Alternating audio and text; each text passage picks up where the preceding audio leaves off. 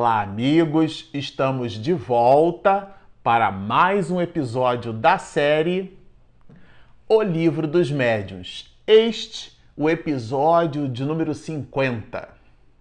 Bom, para você que está nos acompanhando no canal, nós vamos começar com o episódio de hoje estudando o capítulo oitavo da segunda parte desta obra maravilhosa, Laboratório do Mundo Invisível. Kardec vai dividir este este capítulo em várias partes, mas nós resolvemos dividir o estudo, algumas singelas observações, alguns singelos apontamentos. São Luís faz aqui um verdadeiro tratado numa dinâmica de perguntas e respostas entre São Luís, entre Kardec e São Luís, ele faz uma série de apontamentos e traz uma série de informações novas para o nosso estudo, para o nosso aprimoramento e para a nossa reflexão, mas por uma coisa ou por outra, nós vamos dividir este capítulo oitavo, né? Que trata aí do vestuário dos espíritos, da formação espontânea dos objetos, da ação magnética e curadora advinda desse mesmo laboratório do mundo invisível, em dois grandes episódios. Neste episódio, que é o desdobramento do episódio onde conversávamos sobre transfiguração e invisibilidade, nós vamos estudar, trabalhar e refletir o vestuário dos espíritos. Eu confesso a vocês que é simplesmente um capítulo muito empolgante, com igualmente didático. Kardec traz muitas informações interessantes para nós. A primeira coisa que ele já coloca como abordagem reflexiva é de onde vem esse vestuário. Porque os espíritos se nos apresentam, podem se apresentar para nós com determinados adereços, com determinados trajes. É, a minha avó Maria, por exemplo, usava sempre aquela clássica trança, né? Tinha um cabelo muito volumoso, grande, enorme, dividia o cabelo é, bipartido, é, o cabelo em duas partes e eram duas grandes tranças. Eu me recordo de minha irmã e nós, né, a gente cada um escolhia um pedaço do cabelo de minha avó para compor as tranças. Estamos falando tudo isso porque numa singela oportunidade nós podemos então é, ver a minha avó é, depois de desencarnada. E se apresentava com o mesmo traje de outrora, com a mesma vestimenta, tipo de vestimenta, né? com a mesma forma, muito simples, muito singela. Então os espíritos se apresentam para nós usando traços e características de quando animaram personagens por sobre a Terra, até para se fazerem mostrar. Então, é Kardec vai inclusive nos dizer é, de determinados objetos que algumas pessoas é, é, portavam e portam quando de suas aparições. Então, alguns usam cachimbo, alguns espíritos é, se apresentam usando um, uma espécie de um cajado ou de uma muleta. Tem o caso do homem aqui que dá inclusive objeto no estudo desse episódio com uma caixa de rapé, né, uma caixa onde ele segurava fumo e ele se apresentou para uma mulher e tudo mais. Então, da onde vem esse objeto, né? Da onde os espíritos tiram condição para portar esses mesmos objetos? Diz ele aqui. É claro que não levaram consigo esses objetos. A gente até costuma brincar e dizer que nós não levamos nada para o caixão, não é isso? A gente comumente costuma se expressar dessa forma. Então, da onde os espíritos tiraram condição para portar aquele ou esse objeto, aquele ou esse adereço. Porque quando nós observamos alguém, é, e nós já estudamos isso aqui em episódios anteriores, Allan Kardec chamou de aparição de pessoas vivas O que é que significa isso? Lá no episódio de número 47, nós super recomendamos que vocês deem uma visitadinha lá. Nós ali nós estudamos a condição que nós espíritos possuímos de aparecer para outras pessoas, mesmo estando na posição de espíritos encarnados. Até fizemos uma brincadeira naquela oportunidade. Se você possui algum traço de mediunidade voltado para a vidência. E você observa um espírito, é, é, percebe ser um espírito, não mate aquela pessoa, quer dizer, não desencarne aquela pessoa, não tome por, por é, desdobramento a ideia de que, pelo fato de ter visto um espírito, está ele desencarnado. Não. Kardec é muito claro quando estuda isso conosco, ele trata da aparição, inclusive, de pessoas vivas. Porque o encarnado e o desencarnado, aqueles de nós espíritos que possuímos um corpo de carne e aqueles que já estão na erraticidade, portanto, no mundo espiritual, ambos possuem um perispírito. E a plasticidade desse mesmo perispírito é o que dá a condição da tangibilidade e da visibilidade. São propriedades do laboratório do mundo espiritual que esses espíritos se utilizam, que nós nos utilizamos para a produção desses processos de visibilidade. Então, vai ele nos dizer assim: numerosos fatos vieram complicar o assunto e demonstrar a insuficiência das teorias com que tentaram explicá-lo.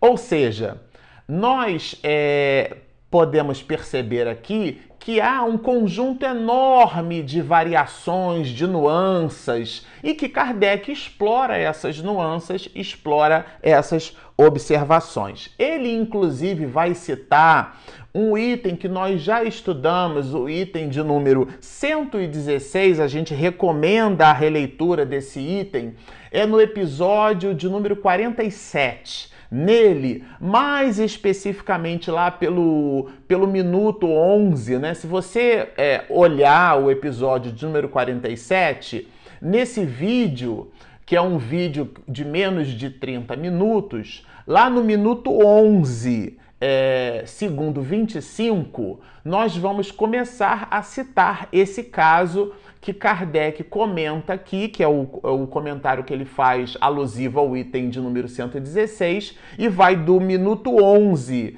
é, segundo 25, até o minuto 16, segundo 10. Dá uma olhadinha lá, é, que nós comentamos para esse item 116 a história de um homem que ele visita uma mulher. É, esse homem ele portava uma caixa de rapé, uma caixinha de rapé onde ele guardava ali fumo.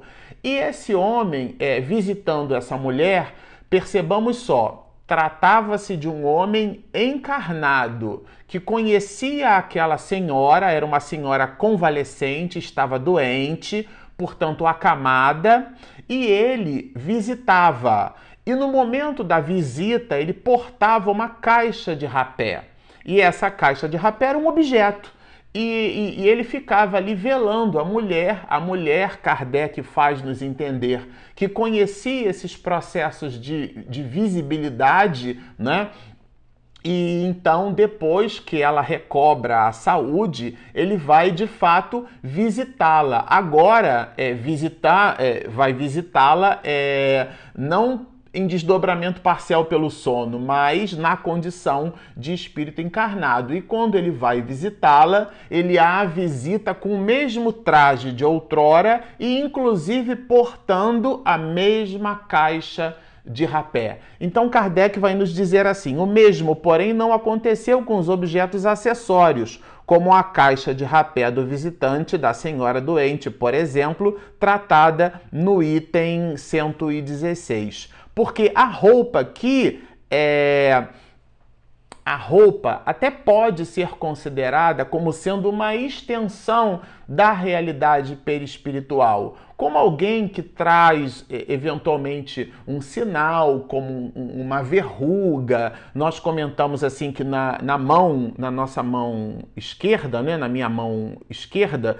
eu tenho aqui um traço na unha do polegar. Até meu filho, quando era pequeno, ficava buscando encontrar na unha dele o mesmo traço, porque é um traço, é uma linha muito característica, quer dizer, nós possuímos no nosso corpo físico determinados sinais que nos identificam. Às vezes, a conformação dos dentes, a forma de sorrir, como eu disse, uma verruga. Tudo isso vai construindo o traço da, da, da forma como nos apresentamos. Então, seria, vamos dizer assim, de alguma maneira, fácil de entender que um espírito se apresente carregando aqueles traços. Agora, portando um objeto que ele costumava portar quando em vida, é, aí Kardec então faz justamente esse desdobramento e relembra o item 116 é, veio-nos então a ideia de que possivelmente os corpos inertes do mundo material poderiam ter correspondentes etéreos no mundo invisível. Quer dizer, a primeira tese que ele buscou ter para responder a essas questões é que o objeto que eventualmente alguns muitos de nós portarmos aquele objeto como se tivesse um duplo etéreo, né? Numa outra dimensão existe aquele mesmo objeto e o espírito então pode se servir de, de, desse objeto que está nessa outra dimensão, dando-nos uma ideia de um duplo etéreo. Isto é, no caso do homem da caixa de rapé, não seria, obviamente, aquela caixa especificamente, mas o desdobramento numa espécie de duplo, duplo etéreo. Aqui é pura e simplesmente uma introdução para a tese, porque de fato, daqui a pouco, São Luís vai dissipar todas essas questões. Ele, inclusive, introduz. Porém, o que é ainda mais extraordinário é a produção de matéria sólida persistente é, provada por numerosos fatos autênticos, notadamente o da escrita direta. Aqui é muito interessante. Aqui Allan Kardec vai se servir dos processos é, de pneumatografia, isto é, dos processos da escrita direta, para explicar os fenômenos que são esses fenômenos do vestuário dos espíritos. A gente achou super interessante assim a analogia que Kardec fez, ou melhor, o valor didático que Kardec se utilizou para explicar este fenômeno do vestuário. Ele vai se servir do processo pelo qual a escrita direta se dá é, para explicar através desse processo a maneira pela qual os espíritos constroem as suas vestimentas e, mais ainda, a forma pela qual os espíritos se utilizam para construir estes adereços, estes objetos que não estão vinculados ao próprio corpo, não são como uma verruga ou como um sinal de nascença, são objetos distantes do corpo. E eles então, é, uma vez portando-os, qual seria essa explicação? Ele vai retirar dos processos de pneumatografia, dos processos de escrita direta, a explicação e vocês já vão entender por quê. No item 127, ele começa como um verdadeiro professor, dando-nos o valor didático da explicação desses processos de pneumatografia. Diz-nos Kardec assim: a escrita direta ou pneumatografia é a que se produz espontaneamente, sem o concurso da mão do médium nem do lápis. Se vocês se recordam, nós estudamos isso aqui em episódios anteriores. Esses processos de pneumatografia, é, como o nome diz, né, e Kardec aqui acaba de explicar, é a impressão direta num papel na escrita. Então funcionaria mais ou menos assim: alguém pega um pedaço de papel, dobra aquele pedaço de papel, coloca dentro de uma gaveta. Em alguns casos, como a gente vai observar em, em escritos de Arthur Conan Doyle, aquele, aquela gaveta era inclusive fechada à chave. E depois, uma vez é, aberta a gaveta, quando as pessoas então desdobravam o papel, ali possuíam é, é, garantunhas, em alguns casos, traços, desenhos, é, palavras, é, às vezes textos, né? E mais textos, parágrafos e mais parágrafos, formando é, inclusive uma síntese de ideias com uma consistência muito grande. Muito embora o efeito fosse um efeito é, considerado um efeito físico, mas lembra-nos inclusive o codificador que a, aquela manifestação era uma manifestação inteligente. O efeito era físico, mas a manifestação era inteligente, porque o acaso não poderia produzir, né, não poderia, ainda que imprimindo tinta por sobre o papel de maneira ordenada, essa ordenação formasse, né, é, letras e palavras, e aquelas palavras e letras justaspostas formassem ideias, e essas ideias fossem ideias maravilhosas que modificassem completamente o pensamento filosófico na história da humanidade. Então vocês observem que esses processos de pneumatografia, eles são processos assim muito importantes dentro do estudo da doutrina espírita, e é deles que Kardec vai nos servir vai se servir, quando diz inclusive o seguinte: dentro de algum tempo aparecerão traçados no papel letras, sinais diversos, palavras, frases e até dissertações, na maioria das vezes com uma substância escura, semelhante à grafita em alguns casos até tinta, tinta de impressão. O papel ele voltava registrado com a mesma tinta que era utilizada nos processos tipográficos. Era um efeito de manifestações físicas e ele, o codificador, vai se utilizar dessas questões. Ele vai nos dizer assim: torna-se evidente que a escrita se formou por meio de uma matéria depositada sobre ele porque a tinta não estava presente no ambiente. Então, olha o raciocínio do codificador. Do mesmo jeito que a tinta não existia no ambiente e ela era depositada na estrutura do papel, qual não seria a possibilidade de, por algum, algum processo de agregação molecular que tal, alguns objetos não serem formados e, em sendo formados, é, serem tangíveis. Nós estudamos isso oportunamente em episódios anteriores. E aqui é, é essa introdução que o próprio codificador estabelece para estudar conosco, para nos dar elementos de estudo à formação espontânea dos objetos tangíveis, daqueles objetos que a gente então é capaz de pegar, que nos impressionam os sentidos físicos, muito embora tenham a sua gênese no laboratório do mundo invisível, eles produzem impressão nos sentidos físicos de nós, os encarnados. E aqui São Luís nos dá uma verdadeira aula dentro desses processos que ele começa a partir do item 128, quando ele então vai nos dizer que esse espírito, né, lembra do, do espírito que tinha ali uma caixa de rapé cujo pó, inclusive, ele aspirava. Aí Kardec vai fazer uma pergunta que eu considerei assim fabulosa. Né? Ele, ele pergunta se a sensação que experimentava o espírito aspirando aquele pó era a mesma que um encarnado sentiria. E São Luís vai responder é, categoricamente que não. Quer dizer, começa a nos dar a, a, a entrever que, muito embora existisse ali um fenômeno, ali não era exatamente nem rapé e nem muito menos a caixa de rapé. É, mas Kardec vai, vai perguntar para São Luís que a caixa de rapé tinha a mesma forma da caixa de rapé utilizada por aquele homem.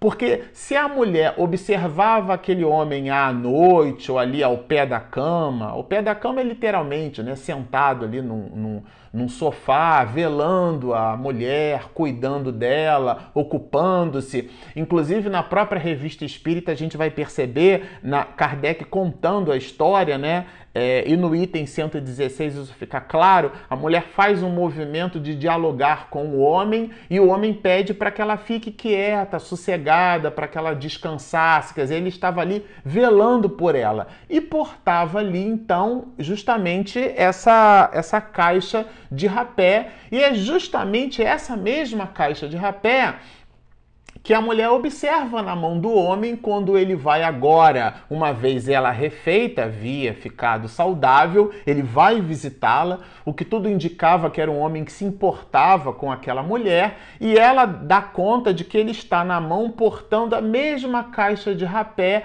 quando em desdobramento parcial pelo sono. E Kardec se ocupa né, desse fato muito pitoresco, muito peculiar, muito característico, que é justamente essa questão da caixa de rapé, né, uma, que, que é uma espécie de tabaqueira, né, uma caixa que guarda tabaco, de, de fumo. Né? É...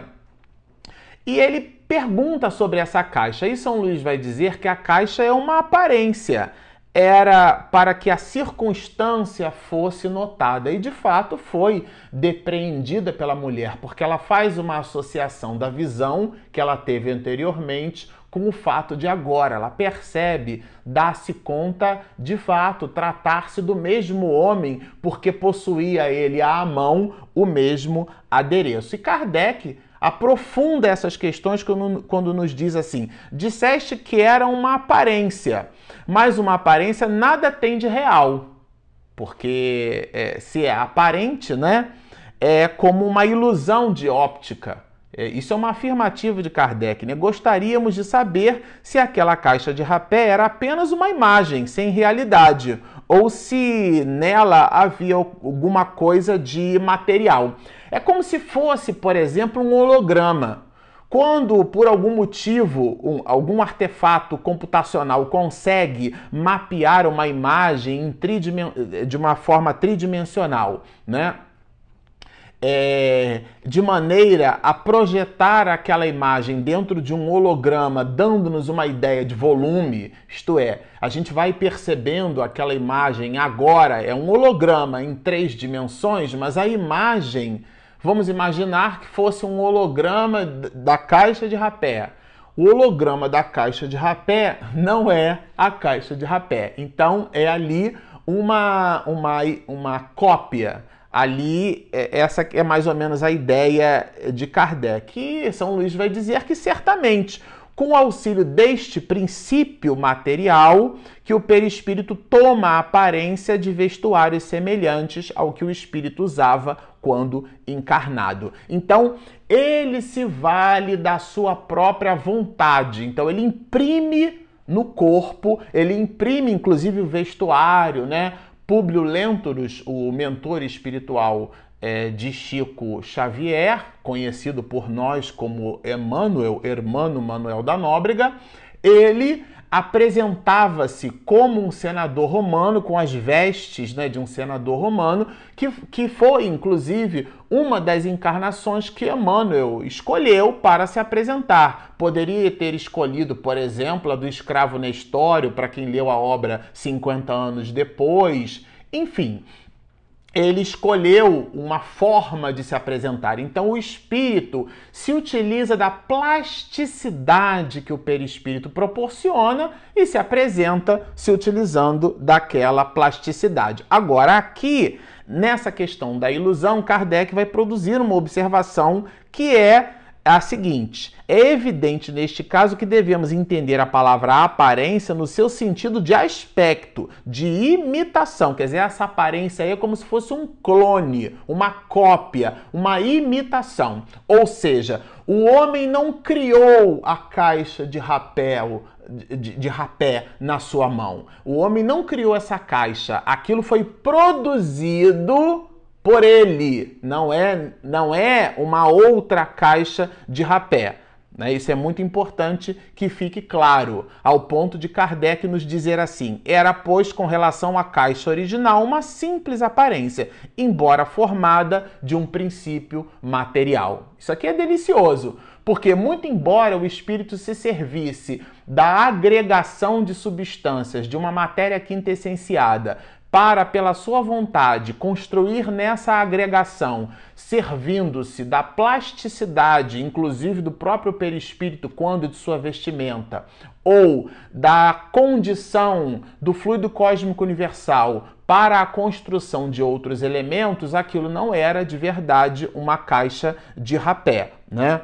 A experiência nos ensina que nem sempre devemos tomar ao pé da letra certas expressões utilizadas pelos espíritos. Então, às vezes o texto é literal, às vezes o texto não é literal. Neste caso aqui, São Luís está nos dando uma exemplificação que a gente não deve tomar ao pé da letra. Sem a explicação que provocamos, o termo aparência que é o que Kardec, inclusive na tradução aqui da obra que a gente vai estudando, ela segue-se em itálico, a palavra aparência, incessantemente repetido nos casos análogos, poderia prestar-se a uma interpretação falsa. Então, é o contexto em que a palavra vai utilizada. Aqui no caso de aparência, entenda-se por aparência uma cópia construída pelo Espírito, pelo poder de sua vontade. E aí, no, na questão seguinte, Kardec resgata a ideia do duplo etéreo, né? Ele vai nos dando uma, uma, uma sugestão nessa pergunta se de verdade tratava-se mesmo de uma cópia, se aquele, se aquela, aquele objeto não seria um desdobramento né, no mundo espiritual, numa outra dimensão do objeto, como se eu tenho agora aqui portando na mão esse tablet e existe então numa outra dimensão o mesmo tablet e o espírito desencarnado pode servir-se desse objeto numa outra dimensão. Essa é a pergunta que Kardec faz a São Luís, mas nós vamos respondê-la num próximo episódio. Por enquanto, fiquem conosco. Se você ainda não baixou o nosso aplicativo, nós o temos disponível na Google Play e na Apple Store. E para você que está nos assistindo no canal, continuem postando as suas perguntas que nós teremos um enorme prazer em respondê-las. Portanto, baixem o nosso aplicativo, façam as suas perguntas, sigam-nos e muita paz.